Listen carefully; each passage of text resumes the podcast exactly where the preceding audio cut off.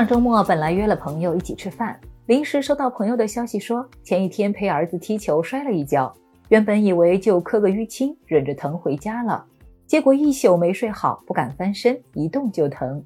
第二天去医院拍了片子，发现是骨折了，得养一段时间。朋友一边为放了我鸽子感到抱歉，一边念叨自己太不小心了，耽误工作不说，自己受了罪，还要付一笔不小的医疗费。我宽慰朋友，事情已经发生了，就当给自己放个假，好好调养。其实生活中这样的意外并不少见。前两年我爸妈去东北旅游，我爸是走在冰上摔了一跤，我妈是在餐厅吃饭时脚下有油滑倒了。双双负伤回家后，两个人想瞒着我自己在家养伤，后来被我知道了，大吃一惊的同时，也大为不解地问他们为什么不去医院呢？我给你们买了保险啊！这时才知道，爸妈觉得去医院要花很多钱，也不知道商业医疗险能抵扣多少，所以干脆忍着不说。当时直接跟爸妈说，百万医疗险的保额上限是几百万，我们只要付免赔额的部分。了解清楚后，他们才敢放心去用。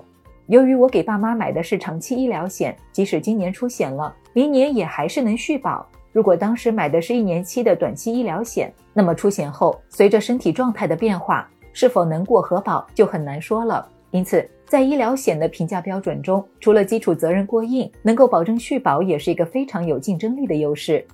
那如何挑选一款高性价比的百万医疗险呢？先看看保障责任是否有缺失。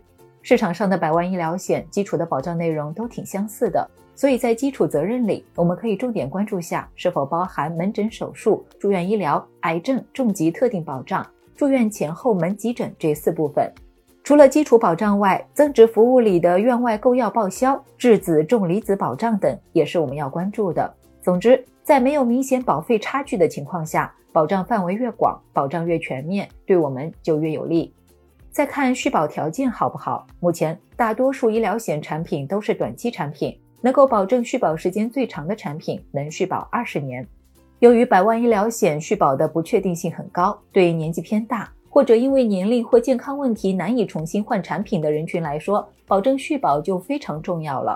建议大家优先考虑长期续保的医疗险，还要看看是否涵盖癌症特效药外购药。虽然很多治疗癌症的特效药纳入了医保，但由于药占比、医保限额等因素，在实操中，很多病人只能自己在外面药房买。可是这样一来，就无法使用医保报销。如果我们的百万医疗险里涵盖外购药，就能让保险公司来报销了。免赔额有没有优惠？免赔额越高，意味着理赔门槛越高，理赔难度越大。百万医疗险中的大多数产品都有一万元的免赔额，部分产品会有家庭共享免赔额。未出现递减免赔额等优惠政策，对我们投保人来说也是更有利的。不过，免赔额并非我们选择一款产品的决定性因素，关键还是要考虑综合性价比。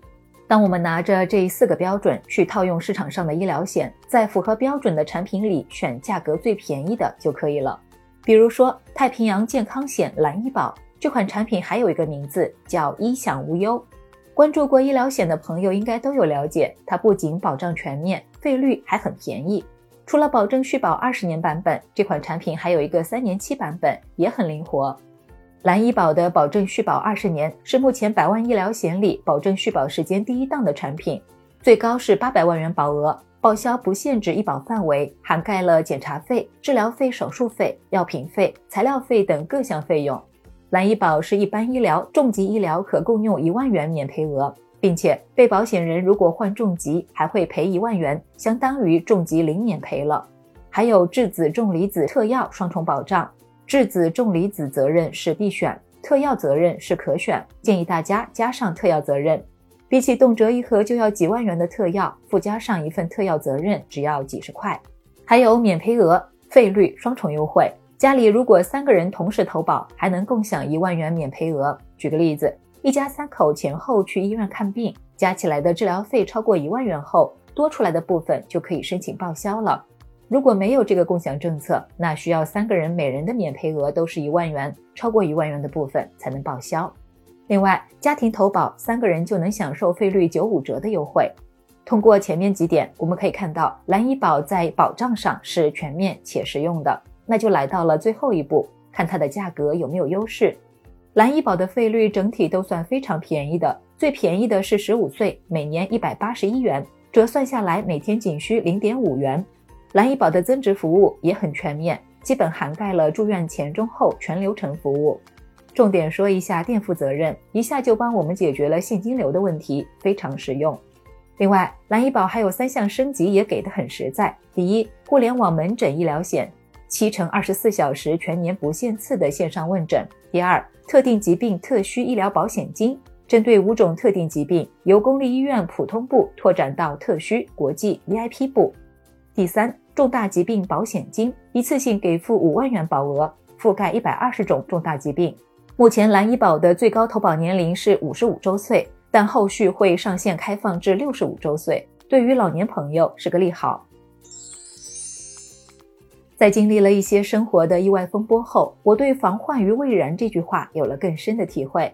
保险也许无法帮我们解决所有问题，但它依然是风险来临时性价比最高的解决方式。比如蓝医保长期医疗险，中年人每天只要一块钱，就能有效的控制自己未来发生意外、疾病时需要自己掏的医疗费。好了，今天就先聊到这里，我们下期见。